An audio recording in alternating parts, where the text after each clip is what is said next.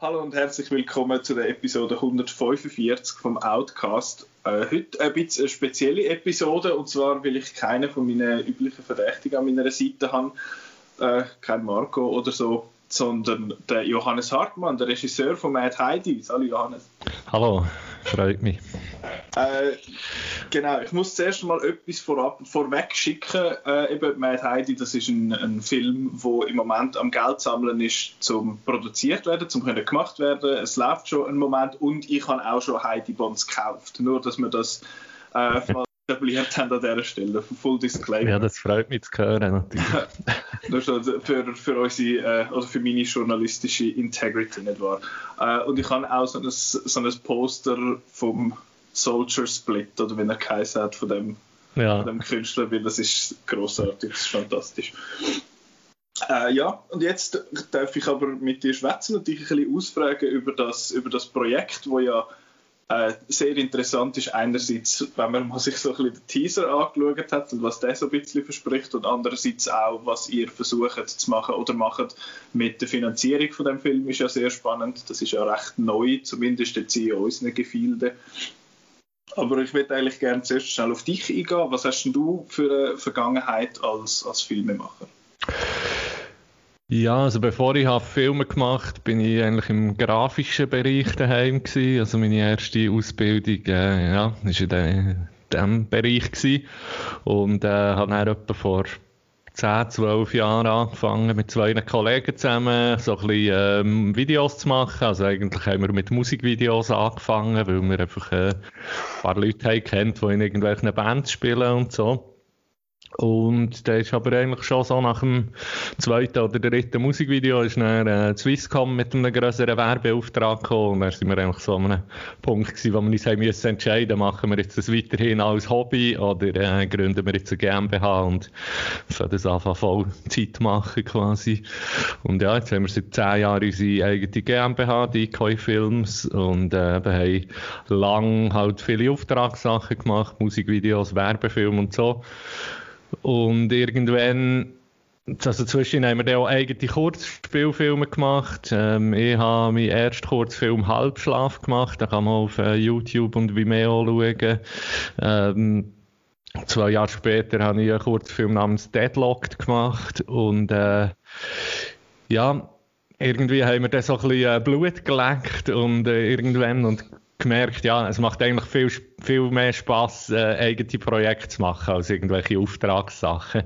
Okay. Beziehungsweise ist es ja jetzt auch so, dass man mit dem Auftragsfilm nicht reich wird. Und dann haben wir irgendwann gefunden, ja, wenn wir es schon selber ausbieten, äh, die ganze Zeit, dann machen wir es doch lieber für eigene Projekte, die richtig Spass machen, als dass wir es für andere Leute ausbieten. Okay. Und äh, ja, das ist eigentlich so ein bisschen der äh, Background von mir. Okay. Äh, jetzt, bevor wir in dein aktuellste Projekt reingehen, nimmt es mich einfach so Wunder, was, wie stehst du so zum, zum Schweizer Film? Weil wir äh, jetzt da haben auch schon darüber diskutiert, wir haben den Schweizer Film auch schon ein bisschen angeschaut, weil es halt wir finden ja, es ist so ein bisschen immer das Gleiche. Es ist entweder irgendein Heimatfilm oder es ist irgendein Film, der basiert auf etwas, was es gibt. Es ist, erst kürzlich ist der Trailer rausgekommen von Stürm, von dem, äh, von dem Ausbrecherkönig quasi von der Schweiz, der auch noch witzig aussieht, aber das ist auch wieder etwas, was es schon gibt. Oder dann gibt es halt Heidis und die Schellen Urslis und so, ähm, wo, wo alle lässig sind und ihre Daseinsberechtigung haben unseres Erachtens. Aber äh, ja, wir haben uns einmal ein bisschen mehr gewünscht. Wie, wie geht dir das so? Ja, das geht mir natürlich auch so. Es ist, man hat schon ein bisschen das Gefühl, sie entweder macht man einen Heimatfilm oder ein Sozialdrama oder im Idealfall beides vermischt in einem. ähm, das ist, glaube ich, so ein bisschen das, weil, ja, was man das Gefühl hat, weil, ja, was in der Schweiz am meisten gefragt ist oder vielleicht Chancen hat, irgendwie gefördert zu werden. Ähm, ja, es ist natürlich auch nicht einfach, Filme zu machen. Es braucht immer wahnsinnig viel Geld und darum verstehe ich auch, wenn es irgendwie Produzenten gibt, wo eben die Herangehensweise ändern ist, dass sie überlegen, für was für eine Idee könnten wir am ehesten Fördergelder bekommen. Ähm, Ja, aber es ist natürlich ein bisschen frustrierend und ist auch immer für mich frustrierend gewesen, dass es zum Beispiel überhaupt keine Genrefilme aus der Schweiz gibt. Oder wenn es mal einen gibt, dann ist es wieder sehr verhalten, schweizerisch brav und so. Mhm. Und ähm, ja, haben wir eigentlich immer äh, gewünscht, dass es mehr Genrefilme von da gibt und hat das Gefühl gehabt, ja, so die, die Schweizer äh, Setting oder die Schweizer Kultur würde eigentlich genug hergeben, dass man auch ein bisschen düstere Filme könnte machen Und ähm, ja, das ist dann wahrscheinlich auch ursprünglich so ein bisschen der Ausschlaggebend gewesen, wieso dass ich auf Mad Heidi bekomme. Ich habe gefunden, äh, ja, wenn es schon niemand macht, macht es halt ich.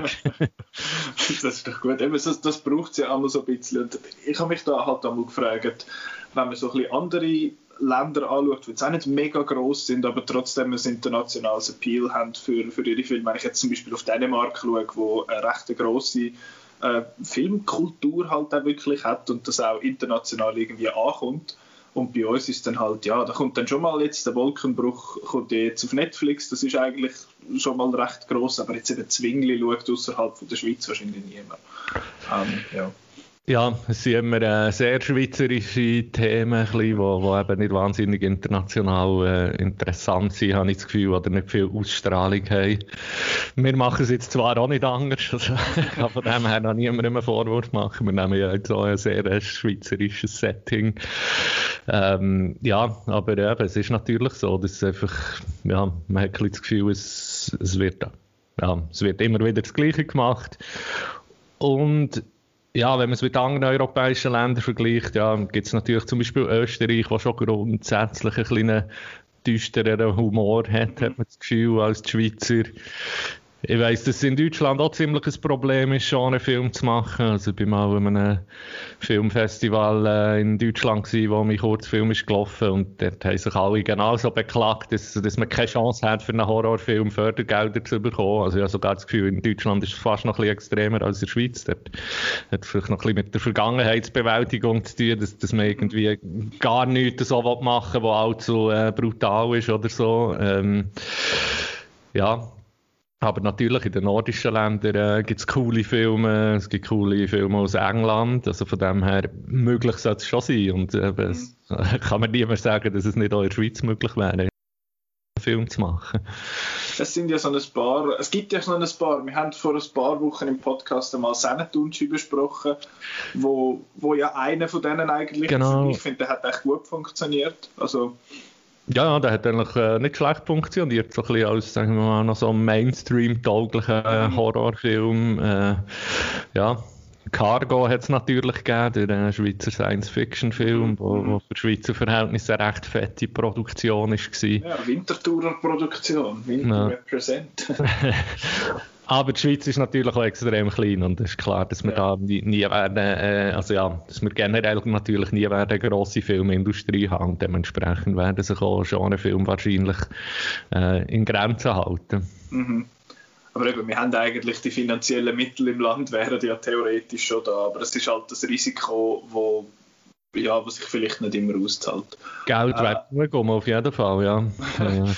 Und jetzt eben wegen internationalem Appeal. Das Heidi ist ja schon schweizerisch, aber es ist ja zum Beispiel die Zeichentrickserie, die wir alle kennen, ist ja japanisch, also von, der, von denen, die nachher schlussendlich das Studio Ghibli gegründet haben.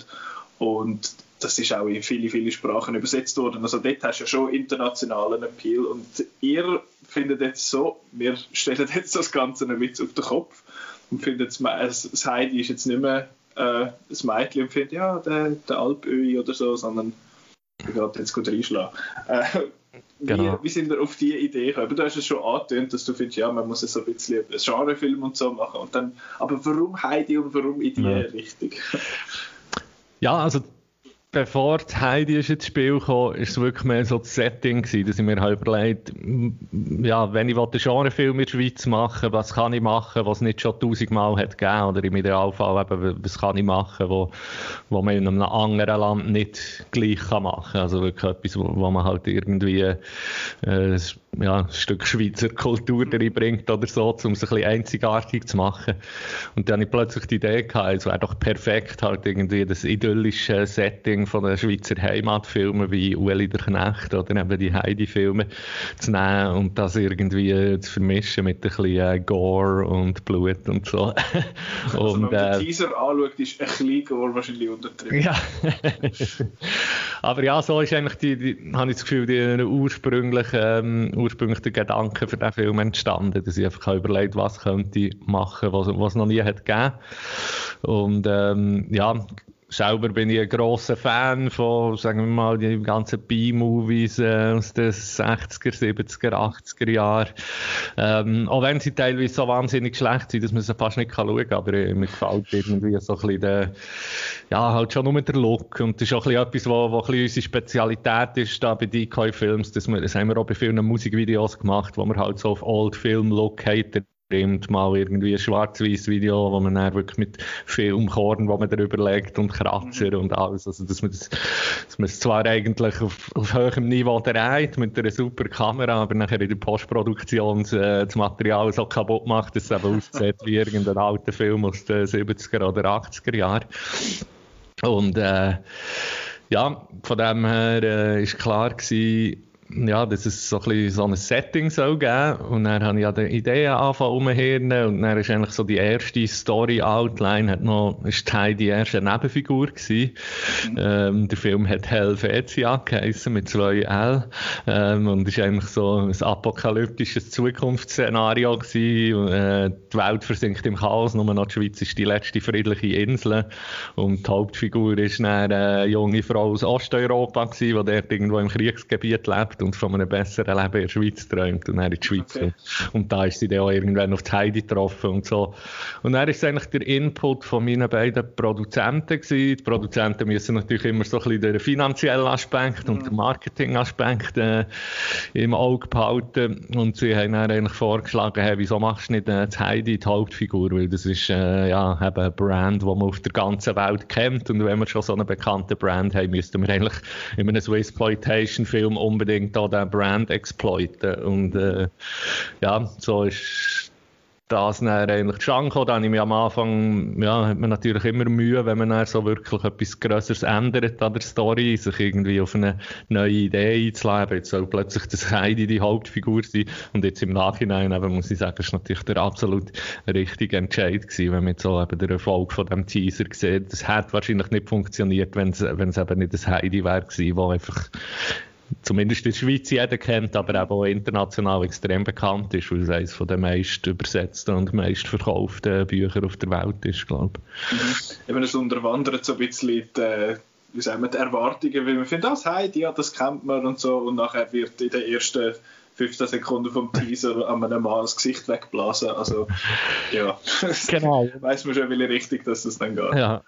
Ja, und eben ist natürlich äh, das Gefühl, viele Generationen sind mit dem Heidi aufgewachsen und ja, die Leute, die das mal als Kind haben gesehen, denken, wenn sie jetzt äh, erwachsen sind und ein bisschen äh, ja, einen entsprechenden Humor haben, äh, ja, dann finden sie das äh, sehr lustig, dass man jetzt quasi eine erwachsene Version macht vom Heidi. Was Heidi erwachsen ist worden in der Zwischenzeit, aber auch eben quasi für die Zuschauer, die in der Zwischenzeit sind erwachsen worden.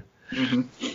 Äh, es ist eben wir haben jetzt den Teaser gesehen und man weiß jetzt aber noch nicht so wirklich, um was es geht in dem Film. Also es, es ist offenbar der Kommandant Knorr, der da böse ist und Heidi, wo wo Bauern mobilisiert offenbar und ja das, Mutterland quasi Death to the Fatherland und Long Live the Motherland.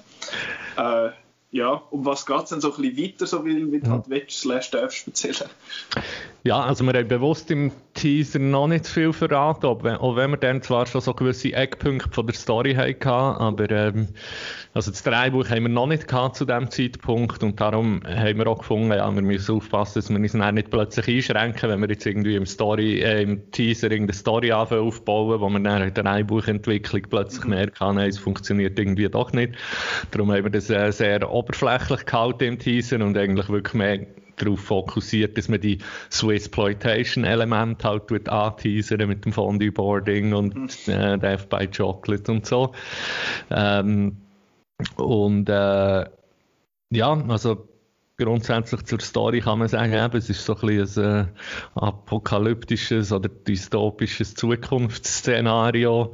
Äh, die Schweiz wird äh, regiert von einem Käsediktator, der von, von seinem Vater eine Käsefabrik hat geerbt und ähm, ja, sich dann ein Käsemonopol hat aufgebaut und eigentlich die ganze, das ganze Schweizer Volk liegt ihm zu Füßen, weil sie alle seinen Käse lieben. Und ähm, ja, er ist quasi der Haupt- oder nein, beziehungsweise eben der, der zweite Antagonist neben dem Kommandant Knorr, den wir im Teaser schon haben lernen kennen. Und äh, ja, der Alpöi ist ein ehemaliger Milchbauer, der halt früher, was noch kein ähm, Käsemonopol hat gegeben, äh, ja, hat er sein eigenes kleines äh, Milch- und Käsebusiness gehabt, das er natürlich ist zerstört worden von dem aufsteigenden Präsident Meili.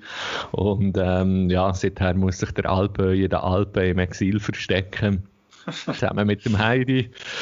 Und äh, ja, die Heidi ist auch befreundet mit dem Geissenpeter, wo äh, ja, was sich nicht immer an die Regeln halten und zum Teil ein bisschen, äh, ja, Sachen macht, die ihn dann in Problem bringen. Und das äh, ja, wirkt sich dann irgendwann noch auf die Heidi aus. Äh, ja, und die Heidi geratet dann quasi in die Fänge vom Kommandant Knorr und seiner Morgenstern-Miliz, die im Auftrag vom äh, Präsidenten die, äh, die Schweiz super halten. Und ja, dann gibt es eigentlich so ein einen, ja, kann man sagen, fast so ein Trip durch verschiedene ähm, Exploitation-Film-Genres. Also am Anfang fährt der Film natürlich noch als harmloser Heimatfilm an, als idyllisch und schön und irgendwann gibt es dann einen Bruch und äh, dann wird der, wird der Film quasi zu einem Women in Prison Film, so ein bisschen äh, inspiriert von diesen Frauengefängnis-Exploitation-Filmen aus den 70er Jahren.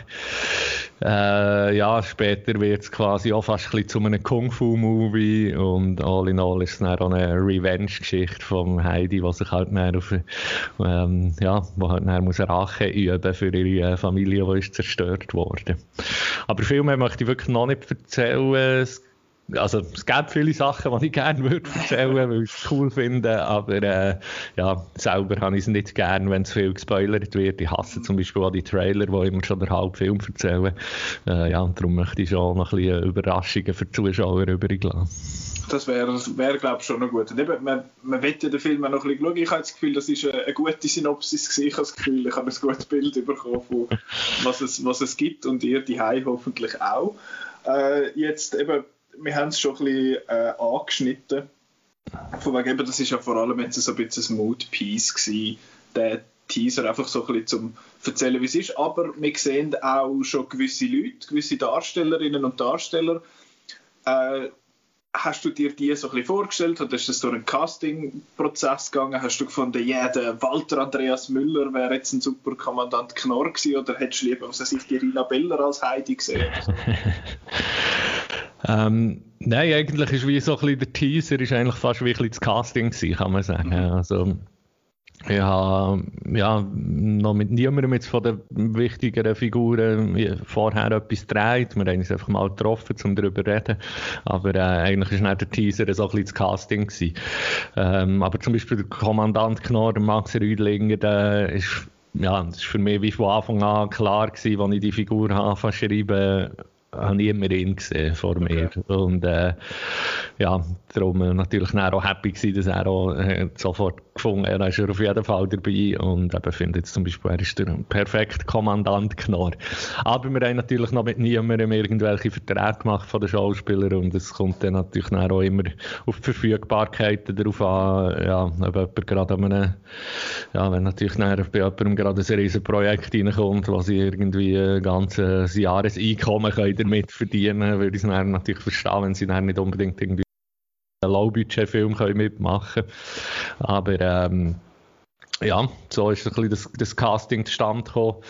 Äh, und mein Ziel wäre natürlich auch, dass wir dann sicher im Film noch ein, zwei, äh, sagen wir mal, so ein bisschen gealterte Actionstars, die vielleicht in den 80er, 90er Jahren mal international sind, bekannt waren, dass man zumindest einen von denen so eingebaut hat. Ich nenne jetzt noch keine Namen, aber eben, es gibt ja die Rolle vom äh, Präsident und mhm. da habe ich eigentlich auch von Anfang an, als ich die Rolle habe, verschrieben, ist immer klar gewesen, wer das die Rolle muss spielen und äh, würde wahrscheinlich fast eine kleine Welt zusammenbrechen, wenn, die, wenn der Schauspieler schlussendlich nicht würde mitmachen Also okay. wir haben ihn bis jetzt noch nicht kontaktiert, aber äh, wir sind im Moment gerade ein bisschen dran, äh, ja, Kontakt, Manager-Kontakt und so ausfindig zu machen. Ähm, ja, aber das, das ja, wäre so ein, ein grosses Ziel, dass man sicher äh, mindestens so jemanden reinbekommt. Und ja, das natürlich auch die Reichweite vom Film massiv kann vergrößern wenn, ja. Äh, ja, wenn man dann jemanden hat, der wirklich jeder kennt. Oder eben sogar quasi seine, seine, seine Fanbasis schon mitbringt. Mhm. Äh, du darfst jetzt natürlich willst nicht äh, enthüllen, wer das ist, weil vielleicht kommt es dann stand und dann ist es Ja, ja, ich möchte jetzt eben nicht irgendwie etwas versprechen, wo dann die Leute alle ähm, sich schon darauf freuen und schlussendlich klappt es dann nicht. ja, das wäre das wär schade. Aber eben, du, du sprichst die, die Reichweite an ich bin ein bisschen erstaunt, als ich den Teaser zum ersten Mal gesehen habe, dass er auf Englisch war. Und das hat wahrscheinlich, bin ich wahrscheinlich nicht allein gewesen. Und eben, ich verstehe die Entscheidung, ihr sammelt Geld und das Geld kommt wahrscheinlich nur in der Schweiz nicht zusammen. Darum braucht es wahrscheinlich einen globalen Appeal. Ist das, ist das wirklich der Hauptgrund gewesen? Oder, oder habt ihr euch auch mal überlegt, auf, auf die, einen Dialekt zu machen? Oder wie hat das ausgesehen? Ja, wir haben viele Diskussionen darüber gehabt. Für mich selber war es aber eigentlich immer äh, ziemlich klar gewesen, dass er so hauptsächlich Englisch sein weil gar nicht unbedingt wegen der Finanzierung, sondern einfach auch schon wegen der Reichweite, wenn man den Film dann auswertet. Ich meine, wenn du einen Schweizerdeutsch machst, kannst du ja nicht einmal in der ganzen Schweiz ohne Untertitel zeigen. ja, wenn, ich, wenn ich zu Bern 10 Minuten in die Richtung fahre, dann verstehe ich schon wieder nicht mehr, äh, wenn ich keine französischen Untertitel habe. Von dem her, ähm, ja, habe ich gefunden, es müsste wahrscheinlich Englisch sein, einfach damit, ja, eben, damit es überhaupt international Chancen hat. Also, kommt noch dazu, dass eben zum Beispiel, habe ich das Gefühl, wahrscheinlich die Amerikaner, äh, ja, nicht bereit sind, einen Film irgendwie äh, auf Schweizerdeutsch mit englischen Untertiteln zu schauen. Äh, klar, man kann immer Synchronfassungen machen und für Deutschland muss man dafür wahrscheinlich eine Synchronfassung machen, wenn man den Film auf Englisch dreht, weil die, weil ja, die Filme nur auf Deutsch schauen.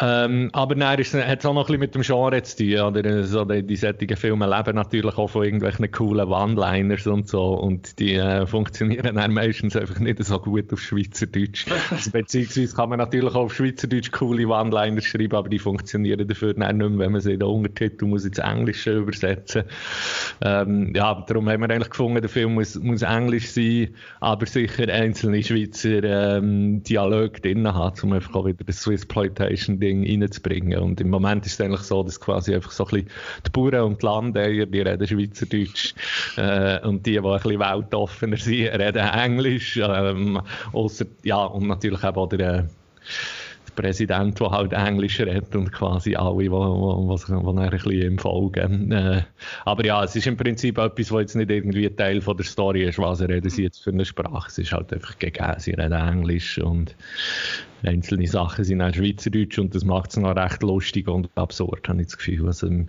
im Teaser haben wir ja eine schweizerdeutsche Line drin mit dem äh, Fondue-Meister, der reinkommt und fragt, ob jemand ein Fondue bestellt. Und da, ja, also wo wir da Premiere hatten, ähm, zu Bern, bei einem Cult Movie Gang Screening, äh, ja, ist das Publikum explodiert vor Lachen bei, der allein. Und wenn jetzt der ganze Teaser auf Schweizerdeutsch wäre gewesen, hätte es wahrscheinlich nicht so einen Effekt gehabt. als wenn man wirklich einzelne ausgewählte lustige Lines raussucht, die man auf Schweizerdeutsch macht. Darum habe ich das Gefühl, wird es eigentlich gut funktionieren. Ist das jetzt beim Teaser für die Schauspieler und Schauspielerinnen ein Problem gewesen, in dem Sinn, dass sie also eben jetzt der Max Rühlinger weiß ich nicht, wie viel ja. englische Rollen, also fremdsprachige Rollen das er Ja, ja, er ist am Anfang schon ein bisschen verschrocken, als ich gesagt habe, das ist der Englisch. Und ja, hat das aber eigentlich gut immer auswendig gelernt, hat es mir gedacht. Klar, es ist wahrscheinlich für die Schauspieler schwieriger, weil sie wahrscheinlich ein bisschen weniger frei können spielen Aber sie müssen mehr auswendig lernen, stellen wir jetzt vor. Aber ähm, ja, es hat... Ähm, hat eigentlich gut funktioniert. Und eben jetzt, klar, der, der Rüdlinger hat natürlich einen extremen Schweizer Akzent, aber das macht jetzt nichts, äh, finde ich, eben, wenn, wenn quasi der Antagonist äh, mit einem schrecklichen Schweizer Englisch am Reden ist. Ich glaube auch nicht, dass das, dass das ein Problem ist. Aber, aber vor allem jetzt, das, was du sagst mit den einzelnen Schweizer Lines, das ist, ist das so ein bisschen etwas, wo ich finde, so, das ist so ein, ein Zückerli oder ein Goodie quasi für, für das Schweizer Publikum. Findest du, die finden das lustig, der Rest findet, was hat jetzt gesagt, kommen wir nicht raus. Also Untertitel hat sie aber. Genau, ich habe das Gefühl, für die anderen ist es dann einfach allein. Vielleicht ist es allenfalls mal lustig, weil es irgendein Wort ist, das lustig tönt oder so. Aber grundsätzlich sind das dann eher so ein bisschen Insider-Jokes für die Schweizer.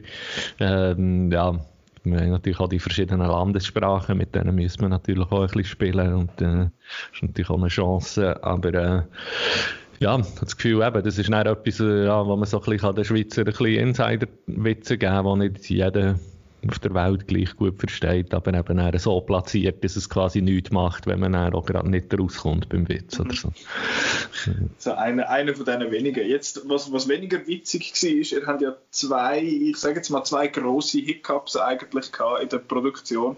Einerseits, wo ich vom Film zum ersten Mal gehört habe, oder von dem Projekt, hat noch Heidiland geheißen. Ich weiß nicht mehr genau, wie ich auf das gestoßen bin, aber ich glaube, es war irgendeine Facebook-Werbung oder etwas gewesen und gefunden, ja, yeah, Heidiland geil und dann plötzlich heißt das Mad Heidi und dann findest du so, was ist da gelaufen? Kannst du jetzt bei dem Thema noch schnell drauf eingehen, was dort das Problem ja. ist? Ja, also eigentlich haben wir dann angefangen, indem dass wir gefunden, wir wollen jetzt einfach mal schauen, wie die Leute auf das Ding reagieren. Also bevor wir einen Teaser haben gemacht, ähm, haben wir dann ein Teaser-Poster einfach mal gemacht, quasi, wo ich ähm, von einem Berner Illustrator, von Leo Matkovic, zeichnen und eben, da hat der Film noch Heidiland geheissen. Äh, und dann haben wir so mal eine Facebook-Seite aufgeschaltet mit dem Poster, um zu schauen, wie äh, die Leute darauf reagieren. Und haben dann ziemlich schnell gemerkt, dass da eine rechte Community zusammenkommt. Und plötzlich, ich glaube, es war, nachdem das nach so ein bisschen 20 Minuten und Blick und so hat darüber berichtet, ist plötzlich ein Brief im Briefkasten gelegen vom, ähm, vom Heidiland Tourismusregion, äh, wo gar keine Freude hatte daran und ist quasi so ein bisschen gedroht und gefunden, ja, eben, wenn wir jetzt da nicht äh, sofort den Namen ändern, würden sie ihre Anwälte einschalten. Und äh, ja, also das ist natürlich etwas, was wir uns schon im Voraus haben überlegt. Ja, es gibt die Heidiland Tourismusregion, aber wir haben gedacht, ja, unser Film das ist, so, das ist so eine kleine Sache, das werden die gar nicht und es wird die nicht interessieren. Und dann ist es aber halt eben doch äh, ein bisschen viral gegangen und das, ja, ist dann auch ein bisschen zu gross geworden wahrscheinlich, für das es ja, an so einem Konzern können vorbeigehen Und die haben es dann nicht cool gefunden und haben gefunden, wir müssen den Namen ändern. Und am Anfang habe ich mich natürlich mega schwer da mit dem. Wir haben dann angefangen, eine Namensliste machen mit Titelideen wo wir irgendwie ja, am Anfang wahrscheinlich mal etwa 50 bis 70 mögliche Filmtitel haben drauf gehabt und dann nach und nach mal einen rausgestrichen, immer die, die wir zu wenig cool haben gefunden und am Schluss ist irgendwie Mad Heidi übrig geblieben und am Anfang, ja, ist natürlich irgendwie schwierig gewesen, plötzlich jetzt auf einen neuen Titel einzustellen. Und mittlerweile muss ich sagen, ist es eigentlich, glaube ich, ein viel besserer Titel als Heidiland. Von dem her bin ich unterdessen eigentlich am Heidiland äh, dankbar für das. okay. äh, jetzt dort, was ist so auf dieser Liste gestanden? Weißt du noch ein paar Titel, die es nicht geschafft haben? oh, was hat es eigentlich noch gegeben? Es ist ehrlich gesagt noch schwierig, gerade äh, das aus dem Stegreif wieder vorzuholen.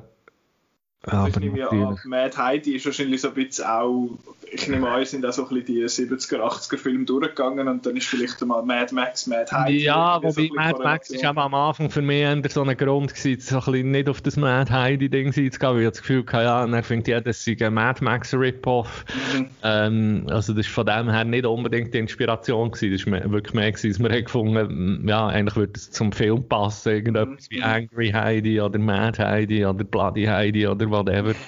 ähm, und äh, ja, eben, das war eher so etwas, dass ich am Anfang gefunden ja, Mad Heidi geht nicht, weil dann wird jeder das Gefühl haben, das ist Mad Max abgekupfert. Und äh, ja, aber dann am Schluss ist wirklich der übrig geblieben. Und äh, bis jetzt, muss ich sagen, hat auch noch, glaube noch niemand gesagt, dass sie irgendwie jetzt nachher an Mad Max dran. Mhm. Also funktioniert, glaube ich, recht gut für das Publikum, der Titel. Und eben passt eigentlich perfekt zum Film, weil äh, es geht ums Heidi, wo eigentlich immer das brave, unschuldige Mädchen auf der Alp war. Und äh, bis jetzt da eben irgendwie ein paar schlimme Sachen passieren und sie dann richtig mad wird von dem her. äh, passt das schon. die Reaktion von der Community, die auf den, auf den Namenswechsel, wie war das dort so gewesen? Haben da mehr gefunden, oh, what, was soll das? Oder wie ist das? Ähm, ja, es gibt natürlich nicht immer die, die finden, ja, der hätte da, das ist unprofessionell, dass der überhaupt mit einem Namen gekommen, der irgendwie geschützt ist und so. Und das hätte er von Anfang an müssen Angst machen ähm, Und er hat sicher ein paar gegeben, gefunden ah nein, jetzt äh, kann, kann mich jetzt nicht mehr plötzlich an einen neuen Namen gewöhnen, weil ich schon so an Heiland gewöhnt bin, so wie es mir ist gegangen. Und ähm, ja, aber wirklich negative Rückmeldungen haben wir da eigentlich wenig gehabt. Und ich glaube, heute finden wahrscheinlich alle, dass es ein besserer Titel ist als Heidiland. Es ist halt immer, wenn man sich auf etwas Neues muss einstellen muss. Aber mittlerweile habe ich das Gefühl, ja, denken alle, dass es besser war. So. Und ich glaube jetzt mal, die meisten von denen, die den Teaser gesehen haben, mögen sich gar nicht daran erinnern, dass das mal anders geheißen hat oder haben es gar nicht mitbekommen, weil es ist ja dann erst richtig groß geworden beim Teaser, oder? Genau, viele sind natürlich erst schnell dazugekommen, wo, wo der Teaser ist rausgekommen. Das ist genau so, ja. Äh, und dann das andere Problem, das ihr habt, ist, ihr habt da, wenn ich das richtig mitbekommen habe, ihr sind da mal zusammengehockt, irgendeine Woche lang oder was weiß ich, auf, und habt an dem, an dem Skript geschrieben und doktert und gemacht und da und dann kurz darauf aber ist einer von, von den Co-Autoren von seinem Job bei der, was ist Stadtpolizei Zürich, Kantonspolizei Capo, Zürich, ja. Kantonspolizei Zürich entlassen worden, weil äh, ja, das geht nicht da mit dem, mit dem Brutalo-Zeug da. Und äh, dort ist ja nachher auch eine kleine Revolution entstanden. Der Film hat allgemein einen Haufen, so ein bisschen, nicht nur von der Thematik, sondern auch der Entstehung, äh, so ein bisschen äh, Revolutionszeug. Und das ist ja jetzt da auch so der Fall gewesen. Der ist entlassen worden und nachher hat man es irgendwie angefochten, aber jetzt haben wir ja schlussendlich gewonnen, oder? Also der, er hat Recht bekommen, aber seinen Job halt verloren. Genau, also es ist ja so gewesen, dass ähm, ja, er ist eigentlich erst nach dem Teaser zu diesem Projekt dazu.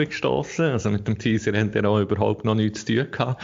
Ähm, eigentlich aufgrund vom Teaser hat er sich bei uns gemeldet, ob wir irgendein Job hätten für ihn, egal in welcher Funktion. Und er hat aber eine Dreibuchausbildung mal gemacht. Ähm, und dann habe ich gefunden, ja, es wäre eh gut, wenn ich eben noch jemanden mit ein bisschen Schreiberfahrung, äh, Dreibuchschreiberfahrung dabei hätte. Ähm, der mich da unterstützen kann. Und dann ist er so eigentlich zum Projekt gekommen. Und dann sind wir, äh, ja, sind wir äh, ein, zwei Wochen ähm, ja, ins Ausland gegangen, um quasi irgendwo ein bisschen in Ruhe können, ablenkungsfrei zu schreiben.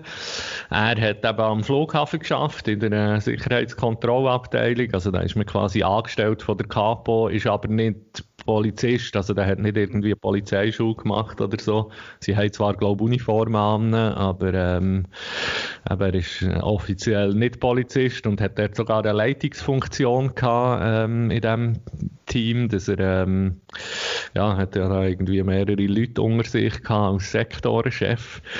Und, äh, ja, dann hat er ein Gesuch eingegeben, um unzahlte Ferien zu nehmen, wo er hat begründet, dass er unzahlte Ferien nehmen will, um an einem Dreibuch zu schreiben. Das haben sie problemlos bewilligt. Dann sind wir äh, zwei Wochen weggegangen und in dieser Zeit hat irgendein Mitarbeiter von ihm, der den Teaser offenbar nicht cool hat gefunden, äh, seinem Vorgesetzten den Teaser gezeigt. Und er ist aus allen Wolken rausgefallen ist gerade sofort zu seinem nächsten Chef gerannt und nachher ist es dort irgendwie, äh, ja, hat es dort ein bisschen eine Welle gegeben durch die Chefetage von der Zürcher Capo. Und als er ist zurückgekommen, ja, haben sie ihm quasi gesagt, du musst dich entscheiden, entweder Mad Heidi oder Capo. Äh, es geht nicht, dass du da in deiner Freizeit so etwas machst, weil sie haben, offiziell haben sie es begründet, dass sie Angst haben, dass es plötzlich könnte, äh, negativ auf die Kapo abfärben äh, wenn die Leute dann irgendwie herausfinden, dass da ein Mitarbeiter von der Kapo involviert ist. Ähm, ja, später ist es aber dann ziemlich deutlich geworden, dass, glaube das, was in erster Linie stresst, ist, dass es ein Film ist, wo Autoritätsfiguren nicht äh, sehr positiv dargestellt werden. Also das ist, glaube vor allem das gewesen, was er dazu veranlasst, dass sie das Projekt überhaupt nicht cool haben gefunden. Ähm, ja, und dann hat er, ähm, ja, hat er dann mit einem Anwalt Kontakt aufgenommen, schon dann, und hat dann eigentlich probiert, eine Kompromisslösung zu finden mit dem Arbeitgeber. Er hat zum Beispiel auch angeboten, dass er würde unter einem Pseudonym am Film mitarbeiten also so, dass er dann in den Credits nicht unter seinem richtigen Namen aufgeführt werden damit niemand äh, die Connection zu der Capo machen ähm, Ja, das haben sie auch nicht wollen. Und haben dann quasi im fristlos gekündigt mit ja, so ein bisschen mit der Begründung, dass er, äh, dass er sich nicht an seine Gehorsamspflicht hätte gehalten, weil er sich quasi nicht entscheiden hat für eins von beiden, was sie ihnen haben vor einen Entscheid gestellt Du musst dich entweder für Capo oder für einen Film entscheiden. Und weil er dort hat gesagt, er möchte eine Lösung finden, die für beide passt, ähm, ja, haben sie dann eigentlich gefunden, du hast deine Gehorsamspflicht verletzt und das längt für eine, nach ihrer Meinung für eine fristlose Kündigung. Und ja, dann haben wir eine Spenderaktion gesammelt, mhm. um eben einen Anwalt zu finanzieren. Und das ist eigentlich auch recht krass, oder? Wenn, er, wenn wir jetzt, also wenn er uns nicht hätte im Rücken gehabt, dann hätte er das einfach so müssen akzeptieren, weil er hätte nicht 10.000, 15.000 Franken mal auf der Seite gehabt, um einen Anwalt zu finanzieren. Und, äh, ja, dann ist das so eigentlich zuerst mal an die Rekursabteilung vom Kanton gegangen. Das sind aber wahrscheinlich die gleichen Leute, die am Feierabend mit den äh, Polizeichefs ein Bier gehen, trinken. Und die haben natürlich dann auch gefunden, auf den Rekurs gehen wir nicht ein. Und äh, die nächste Instanz war eben das äh, kantonale Gericht gewesen. Und ja, die haben eigentlich ein ziemlich vernichtendes Urteil für die Capo gefällt. Also, ähm, das kann man auch nachlesen bei uns äh, unter den News auf der Website auf madheidi.com haben wir irgendwo das äh, komplette Urteil von der ersten Instanz verlinkt. Und ja, das also, liest sich wirklich wie ein Comedy-Stück, äh, ja, wie, wie der, das Gericht also wirklich mal der Capo klar macht, nicht Rechtsstaat unhaltbar ist, was sie da gemacht und so. Und ähm, Capo hat auch zum Teil probiert, irgendwie den Trailer zu interpretieren. Also haben sie in ihrem Schreiben ans Gericht haben sie den ganzen Trailer analysiert und zum Beispiel dann eben in hohem Detaillierungsgrad beschrieben, wie am, wie am dunkelhäutigen Geissenpeter der Kopf weggeschossen wird und ihre, ihre, ähm, ihre Schlussfolgerung daraus war, damit ist dieser Trailer in höchstem Maße rassistisch und gewaltverherrlichend. Also ausgerechnet Kantonspolizei sagt so etwas. Und das Gericht hat dann auch mal klar gemacht, also, dass man das überhaupt nicht so kann verstehen, den Trailer. Und auch wenn man es noch so würde können verstehen, dass es kein Kündigungsgrund wäre. Und ähm, ja, das, von dem her äh, ist das sehr äh, erleichternd gewesen, das Urteil zu lesen. Und dann hat es aber Capo natürlich weitergezogen, hat Einspruch gemacht und hat gefunden, nein, wir gehen noch vor das Bundesgericht, weil ähm, ja, sie können ja ihre Anwälte mit Steuergeldern finanzieren. Von dem her ist es ihnen wahrscheinlich ziemlich egal, äh, wie lange sie da kämpfen, beziehungsweise können sie problemlos eben bis zum Schluss kämpfen. Ähm, ja, für unseren Autor hat es natürlich bedeutet, dass es noch, mehr, noch mal mehr kostet und ja nochmal ein paar Monate länger geht, bis er, äh, ja, bis er weiss, ob er Geld überkommt oder nicht. Und bei ihm ist ja auch noch dazu gekommen, dass zum Beispiel Zaraf hat ihn gerade mal die ersten drei Monate, glaube gesperrt. Also 60 Arbeitstage, die mal gesperrt werden, weil, weil er fristlos ist gekündigt worden. Und dann finden die quasi, ja, das war dein Fehler gewesen. Und solange nicht irgendein Gericht zugunsten von dir entschieden hat, äh, ja, ist es quasi eine fristlose Kündigung. Äh, auf der Jobsuche geht es natürlich genau gleich. Er hat irgendwie bis jetzt keine Chance, einen Job zu finden, weil sie einfach überall mal finden, ah, fristlose Kündigung und dann noch von einer Institution, Institution wie die Capo, die so ein höchstes Ansehen hat, oder eine staatliche Institution. Ähm, ja, das macht natürlich ihm äh, das Leben extrem schwer. Und äh, das Interessante war, dass eigentlich die, das kantonale Gericht hat entschieden hat, dass äh, die Kündigung völlig nichtig ist, also dass er eigentlich auf Papier immer noch angestellt wäre bei der Capo, statt, also er hat eigentlich eine Entschädigung gefordert, er hat einfach gefordert, dass er eine Entschädigung bekommt für die ungerechtfertigte fristlose Kündigung. Das erste Gericht hat aber gesagt, ja nein, es braucht gar keine Entschädigung, weil du bist immer noch angestellt, also sprich, sie hätten wahrscheinlich müssen alle Monatslöhne nachzahlen bis dann.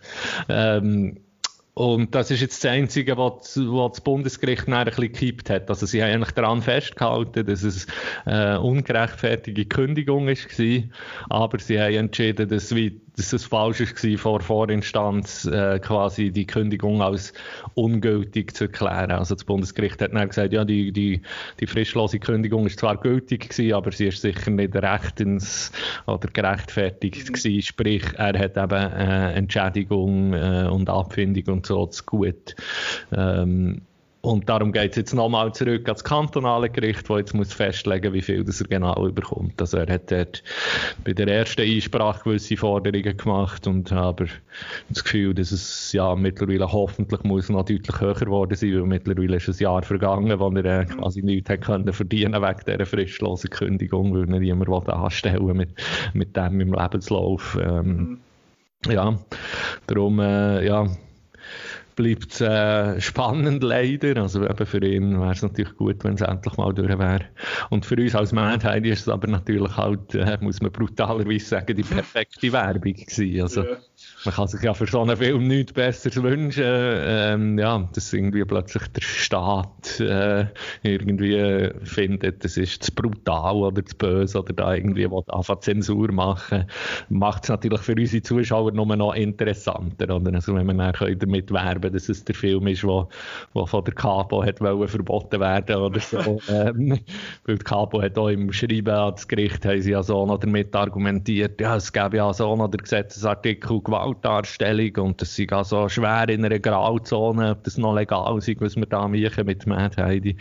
Dabei, äh, also in den 90er Jahren hat es ja den Fall Blutgeil in Zürich gegeben zum Beispiel. Äh, ich weiß nicht, ob ihr das etwas sagt. Ähm, das war so ein Amateursblätterfilm wo zwei Jungs haben gemacht, die so ein bisschen in der Häuserbesetzer-Szene unterwegs waren. Mhm. Und ähm, dann haben sie irgendwie den Presse ihr VHS-Tape geschickt und der Blick hat es irgendwie an die Capo weitergeschickt und die haben es gar nicht cool gefunden und er ist zu einem Gerichtsprozess gekommen, der eigentlich wirklich richterlich ist die Beschlagnahmung von dem Film und die Vernichtung vom Mastertape ähm, äh, angeordnet worden. Das war, glaube ich, so ja, Mitte 90er Jahre oder so. Gewesen.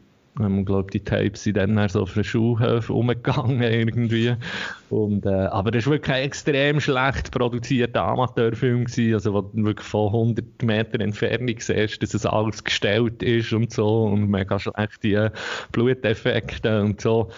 Und sogar das eben haben sie dann irgendwie wegen Gewaltdarstellung verboten. Also eigentlich der, äh, der Gesetzesartikel, der schon wahrscheinlich eher so gedacht wäre für irgendwelche IS-Enthauptungsvideos oder quasi ja, oder irgendwelche Gewaltpornos oder so. Also was dann wirklich richtige Gewalt ist und nicht irgendwie ähm, etwas gestellt. Aber heute ja, kannst du das ja überhaupt nicht mehr ernst nehmen, weil also, ich meine, mittlerweile läuft Zeug wie The Walking Dead, kannst du ja am Abend auf dem SRF 2 schauen und dort, mhm. also das ist jetzt nicht äh, weniger brutal als eine Mad Heidi, habe ich das Gefühl. Also, Aber es hat einen roten Balken unter dem Logo, also ist es Ja, Ähm, ja, aber das ähm, ja, hat mich schon sehr erstaunt, dass das ähm, im Jahr 2019, 2020 überhaupt noch so hohe Wellen schlägt, so ein Film. Aber ich habe es natürlich erhofft, für Promo-Gründe, dass es ein bisschen zu einem Skandal kommt, aber ich hätte niemals gedacht, dass es heutzutage noch Skandalpotenzial hat, weil eben die Kids können ja alles Mögliche auf dem Internet schauen und eben Filme, kann man sagen, sind grundsätzlich massiv brutaler geworden, halt schon das, dass es technisch einfacher ist, irgendwie eben in einer Produktion auf einem Budgetniveau von The Walking Dead eben kannst, mhm. sich halt leisten, auch mal irgendeinen Special Effekt zu zeigen von irgendeinem Zombie, der aufgeschlitzt wird oder geköpft wird. Und früher hast du das wahrscheinlich meistens schon aus Budgetgründen gar nicht unbedingt äh, ähm, ja, so gut können zeigen oder es hat halt eben weniger echt ausgesehen, weil es billiger Effekte waren und so. Darum habe ich das Gefühl, ja, sind heute eigentlich die Filme schon viel expliziter geworden, äh, so mit den Darstellungen. Ähm, aber äh, ja, und das ist es auch viel salonfähiger geworden. Irgendwie. Und darum hat es mich überrascht, dass es, dass es noch zu so einem Skandal kann kommen mit so einem Film. Und dann hat es ja noch einen dritten Fall gegeben, Victorinox hat auch keine Freude gehabt, also mit dem sind wir nie wirklich an die Öffentlichkeit so richtig. Okay. Ähm, aber wir haben ja eigentlich mal ein Messer äh, bedrucken mit mhm. äh, Mad Heidi Motiv, ähm, weil Victorinox bietet das an, das bei ihnen kannst du ein Messer bedrucken und dann haben wir so einen Fanart-Contest, zu einem Fanart-Contest aufgerufen, was natürlich auch perfekt zum Film hat passt, weil wir ja eben auch Heidi haben, die mit äh, Swiss Army Knives äh, am Soldaten killen ist. Und ähm, ja, dann haben wir eigentlich ein super äh, Gewinnerdesign bekommen von, von einem Fan. Äh, das, das Scherenschnitt-Design, eigentlich alles so im Schweizer Scherenschnitt-Stil, alles Motiv aus dem Mad Heidi Teaser sind. Also wirklich mit sehr viel Liebe zum Detail gemacht worden, das Design. Dann haben wir für irgendwie 5000 Franken oder so ein Messer bestellen bei Victorinox, äh, bedruckte. Und als Antwort kommt auch ein zehnseitiger Brief von ihrem Anwalt. Ähm, wo etwa noch 10 Stufen giftiger war als der Brief, den wir von Heidiland haben bekommen. Also die haben wirklich gerade sofort klar gemacht, dass sie uns sofort würden verklagen, wenn wir nicht irgendwie alles, was mit Victorinox zu tun hat, ab der Website nehmen und aus dem Teaser nehmen. Und sie haben uns sogar verbieten, den Begriff Swiss Army Knives im Trailer zu verwenden, weil sie den geschützt haben. Mhm. Die haben aber natürlich nur für Messer geschützt. Ja, und die, also, da hat dann unser Anwalt geschrieben, also die Verwendung vom Titel ging ganz klar unter äh, Kunstfreiheit, ähm, vor allem noch in einem Film, der englischsprachig ist, wo es gar kein anderes Wort gäbe für Swiss Army Knife. Ähm, das Einzige, was wir dann haben ist im Teaser, wir haben müssen das, ähm, das Schweizer Kreuzli mit dem Schild rundum, wo halt das äh, Emblem von Victorinox ist, wo man mal irgendwie äh, eine halbe Sekunde so klein sieht im Bild, haben wir noch müssen rausretuschieren und nochmal eine neue Version vom Teaser aufladen. Aber ähm, ja, das wäre im Prinzip die, die Victorinox-Geschichte noch. Und die hat mich eigentlich fast am meisten aufgeregt, weil die hätten so können profitieren von dem. Es ist eines von, ja, es wäre sicher eines von unseren bestverkauften Produkten geworden und Victorinox hat profitiert davon und hätte vielleicht sogar irgendein junges Zielpublikum angesprochen, das sich schon kein Sackmesser mehr hat gekauft. Aber ja, offenbar weil sie lieber, also ihre Begründung war, dass sie in ihren, in ihren Geschäftsbedingungen oder was auch immer steht, dass sie nichts machen dürfen, die gewaltverherrlichend sind. Ähm, selber machen sie aber haben sie irgendeine Kollektion von Messer mit die, die Schlachten der Schweiz oder so, historische Schlachten der Schweiz du so eine Schlacht von, von Murten und von weiss nicht was alles hast, ähm, ja, wo du irgendwie siehst, wie irgendwelche Töckeli mit Speeren auf sich losgehen, gegenseitig. Also von dem her nicht, in dem Sinne nicht weniger detailliert als unser, unser einfaches Scherenschnittmuster, wo ja auch nicht, ja, klar, dort siehst du Silhouette, aber es war jetzt nicht irgendein brutales, blutiges Motiv gewesen, wie eben irgendwie das, äh, wie das Soldier Split Design zum Beispiel. ja dem her ähm, lustig und aber gleichzeitig auch manchmal ein bisschen nervig. Äh, ja, aber äh, okay. ja. Ähm, äh, Unilever hat noch nicht angeklopft wegen dem Namen Knorr. Nein, ich habe bis jetzt noch nicht an, äh, angeklopft. Ähm, im Script wird er sogar regelmäßig Knorrli genannt, was natürlich zur Weise ähm, aber eben, es, äh, er hat immerhin hat er, hat er, keine, ähm, er tut nicht noch irgendwie selber Bratensauce herstellen oder so. Äh, oder, oder irgendwie äh, ähm, Bouillonwürfel. Von dem her habe ich das Gefühl, wird sich das nicht äh, kreuzen mit, äh, okay. mit dem Copyright oder mit dem Trademark von äh, Knorr. das wollen wir doch hoffen. Ein mehr Skandal braucht es jetzt nicht. Äh, ja. eben, aber eben, wie du sagst, das ist wie recht gute Werbung jetzt für das, für das Projekt, so ein bisschen Glück im Unglück quasi. Äh, ihr seid immer noch am Geld sammeln. Es hat, das Crowdfunding hat sich auch recht entwickelt, so wie ich das so mitbekomme. Am Anfang ist es einfach in Anführungszeichen ein normales Crowdfunding gewesen. Ihr habt die Stages rausgegeben und gesagt, so viel Budget brauchen wir, damit wir den Film machen können. Und ich bin erstaunt gewesen, dass es, es relativ, meines Erachtens, wo noch nie einen Film gemacht hat, äh, dass das äh, recht ein realistisches Budget war. Und dann zuerst denkst du, oh, Millionen, uh, das ist noch viel. Sonst, wenn du auf Kickstarter bist und dann suchen sie dort äh, Geld und finden, ja, mit 100.000 Franken machen wir da einen geilen Film und nachher findest du, ja, ein Drittel geht, da, geht noch ein Teil an Amazon, will Kickstarter und dann geht noch ein Teil an die Steuern und am Schluss, und dann musst du noch äh, Liebli und was weiß ich, all das Zeug genau. verschicken und am Schluss hast du noch 15.000 Franken, um den super Film zu machen. Ähm, ja, das ist recht realistisch gewesen und ihr habt es auch in so Phasen aufgeteilt wo wir hatten. Zuerst machen wir äh, Präproduktion und Produktion und Postproduktion, ist glaube mehr oder weniger gewesen. Und dann hat sich das aber ja so ein bisschen entwickelt, jetzt vor allem mit dem Mad Invest, wo einerseits das Budget nochmal recht viel höher ist. Also es hat ja einen gewissen Meilenstein ja erreicht gehabt. Und jetzt gibt es nochmal etwas drauf, aber dort hat es ja noch einen, einen gewissen Clou drin. Und jetzt einerseits wie, warum hat sich das so verändert? Warum sind wir auf, auf die andere Schiene gegangen? Und andererseits dann eben, können wir dann nachher noch schnell auf das Mad investieren. Ja. Ja, also eben, das Crowdfunding ist extrem gut angelaufen. Die erste Runde war ja ähm, Dreibuchentwicklung, 30'000, äh, wir quasi in den ersten vier, fünf Tagen erreicht haben. Ähm, von dem her, das Crowdfunding ist wirklich ähm, super gelaufen. Es ist auch ziemlich irgendwann mal klar geworden, dass wir jetzt, glaube offiziell das erfolgreichste Schweizer Film-Crowdfunding sind, also was in der Schweiz je für einen Film hat gegeben.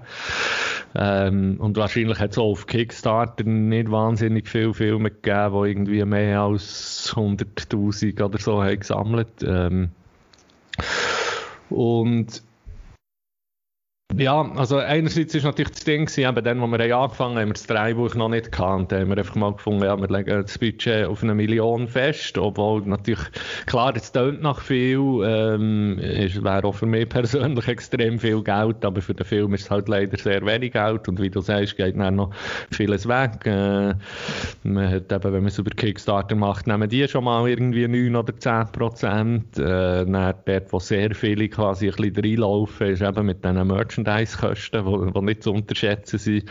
Oder wenn man im schlimmsten Fall noch so ähm, Sachen anbietet wie äh, das Team kommt zu dir heimkommen, zu Nacht kochen, wenn du mindestens 1000 Franken drin steckst. Und da kenne ich auch Leute, die schon das Problem hatten, dass sie ja, ein super erfolgreiches Crowdfunding hatten und am Schluss die sind eigentlich ein Jahr lang nur am Arbeiten, um die Perks können, können auszuliefern und herzustellen und irgendwie eben zu 10 Leuten heim müssen gehen Homepartys machen oder gehen zu Nacht kochen und so, so dass sich dann am Schluss eigentlich überhaupt nicht mehr würde rechnen mhm. ähm, aber es ist auch wichtig zu sehen, dass es natürlich ein kleines Marketinginstrument auch ist, Crowdfunding. Also es kann ihm helfen, eben so ein bisschen Community aufzubauen. Und das sind halt wirklich so die Hardcore-Fans, die da mit einem Crowdfunding mitmachen. Äh, es gibt wahrscheinlich auch noch zehnmal mehr Leute, die finden, ja, ja, ich, schaue den Film, wenn er fertig ist und jetzt interessiert es mich noch nicht.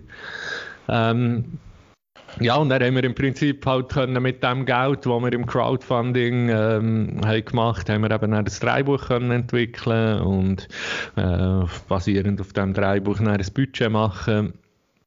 Und äh, ja, jetzt haben wir uns quasi so festgelegt, dass das ganze Budget vom Film offiziell um die 2,5 Millionen ist, beziehungsweise 2,6, ähm, wovon quasi 600.000 ähm, ja, schon, schon besteht, eben einerseits durch äh, Crowdfunding, das wir vorher haben gemacht andererseits durch ähm, Gratisarbeit von uns Produzenten und so, also das muss man auch sagen, obwohl wir da ja, so ein erfolgreiches Crowdfunding haben gemacht, hat niemand von uns bis jetzt irgendeinen Rappen an diesem Projekt verdient, also wir machen das alle gratis, wir haben zwar noch so zwei ähm, Teilzeitmitarbeiter, die so ein bisschen äh, uns helfen ähm, bei Social Media und bei Administration und so, die verdienen einen kleinen Lohn, aber ähm, ja, wir machen das, wir Produzenten machen das alles gratis.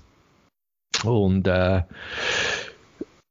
ja, eben, dann haben wir äh, natürlich aber auch gemerkt, wir werden nicht ganz viel mit dem Crowdfunding können finanzieren können. Also, hat das Gefühl, wenn, das hat sich früher abzeichnet, wenn, dass, dass wir dort eine Million erreichen. Oder, äh, von dem her haben wir gefunden, müssen wir irgendwie etwas anderes machen und aber eben so Fördergelder beantragen, haben wir gefunden, wird wahrscheinlich schwierig, vor allem wenn wir noch, ja, wenn wir eben erst irgendwie 100'000 Franken haben oder so, ähm, bei Fördergeldern sind ja die Chance am grössten, wenn du kannst sagen, wir haben schon drei Viertel vom Film finanziert und jetzt müsst ihr einfach noch der mitmachen, damit wir es dann umsetzen können dann hat man sicher grössere Chancen.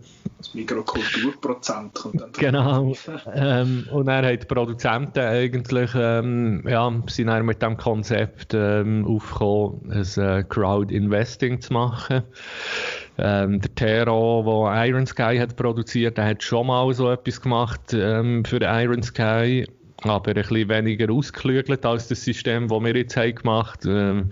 Also wir haben dann zusammen mit einer Firma aus England, Filmchain heissen die, die haben eigentlich ein äh, Blockchain-System entwickelt, um ähm, bei größeren Filmproduktionen das Geld, das reinkommt aus dem Kino, aus der Kinoauswertung und Fernsehauswertung, das nicht zurück an die Investoren zu verteilen. Bei ihnen ist es aber nicht das Crowd-Invest-System sondern einfach quasi, ja, bei einem Film ist es oft so, oder, dass es, hast dann irgendwie vielleicht zehn Investoren, die mitverdienen, plus noch zehn Vertriebe und dann musst du irgendwie das dann können, äh, richtig korrekt verteilen, die, die ähm, Gewinne. Und das hat eigentlich Filmchain bis jetzt gemacht und wir haben auch gefunden, ja, das ist ein gutes System, aber das könnte man doch jetzt noch eine Stufe weiter bringen, so dass man quasi wirklich ein Frontend hat mit einer Website, wo, wo die Leute können direkt investieren ähm, also die Blockchain, die hat eigentlich nichts mit Kryptowährung oder so zu tun. Bei Blockchain denken die Leute immer an Bitcoin und so.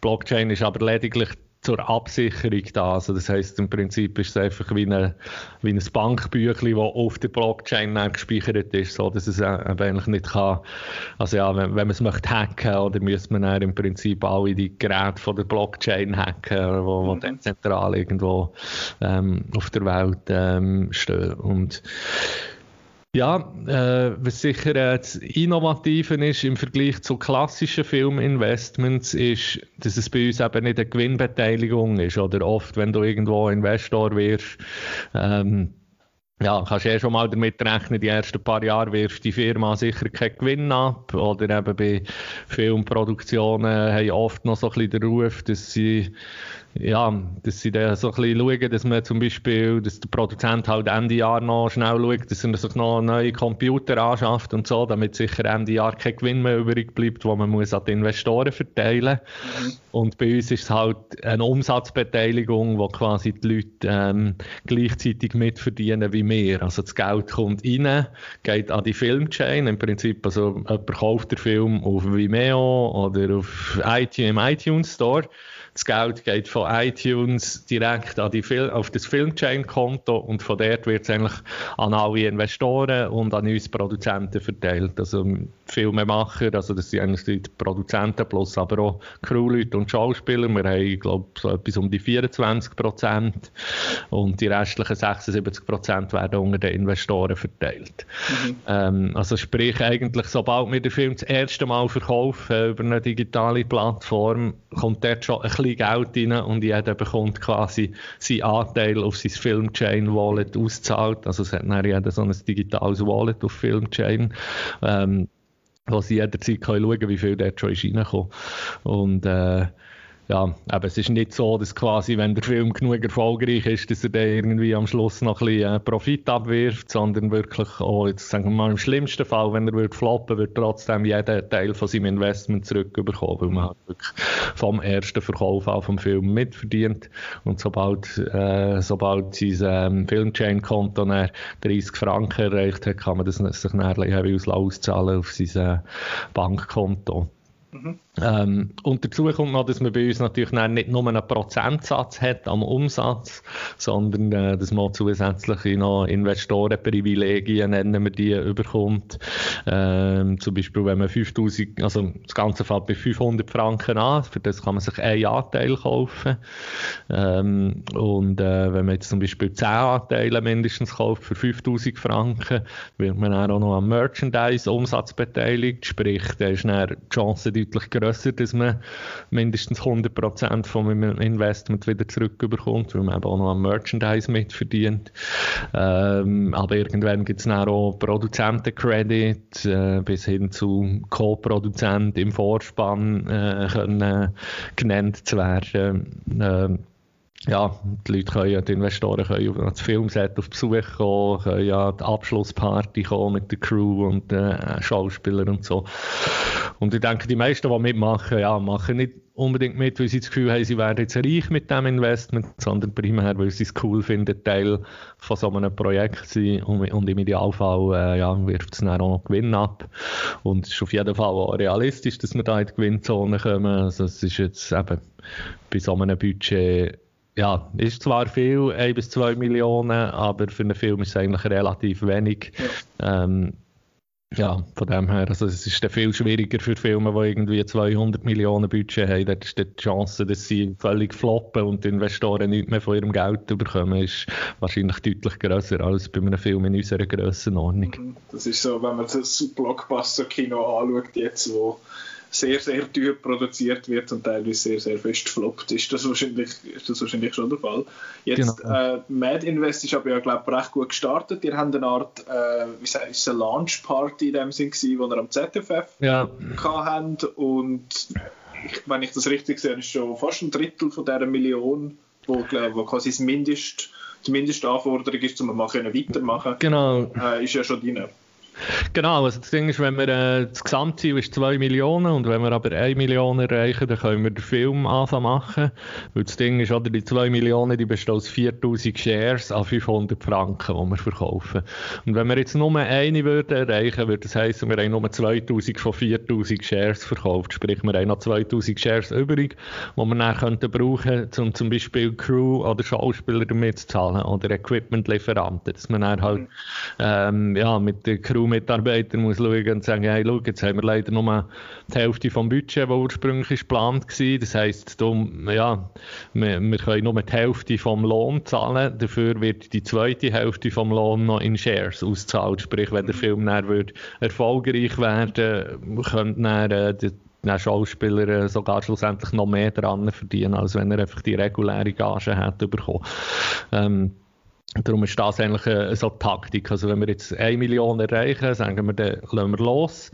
Ähm, wenn wir es nicht erreichen, die Million, dann bekommt jeder Investor das Geld zurück. Also sprich, es ist kein Risiko da ähm, für die Investoren, solange wir, äh, also ja, bevor wir die Million erreicht haben. Wenn wir es nicht schaffen, hat jeder sein Investment zurück.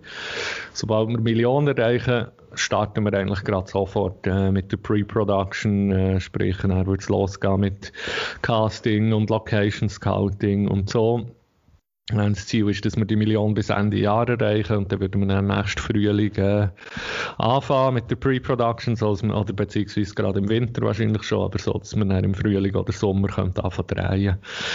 Ähm, ja, äh, ja, eben, das ist, das ist jetzt ja aktuell so ein bisschen der Plan. Ihr habt ja eine Art eine Roadmap, wo ihr findet, okay, wenn, wenn wir es bis dann erreichen, dann so und so und so. Und jetzt ist, glaube ich, das Frühling, Sommer 22 wäre angedenkt für den Release. Jetzt. Genau, also wenn wir jetzt äh, so wie geplant könnten, nächsten Frühling oder nächsten Sommer drehen, dann würde der Film, ja, sagen wir mal, spätestens ein Jahr später rauskommen.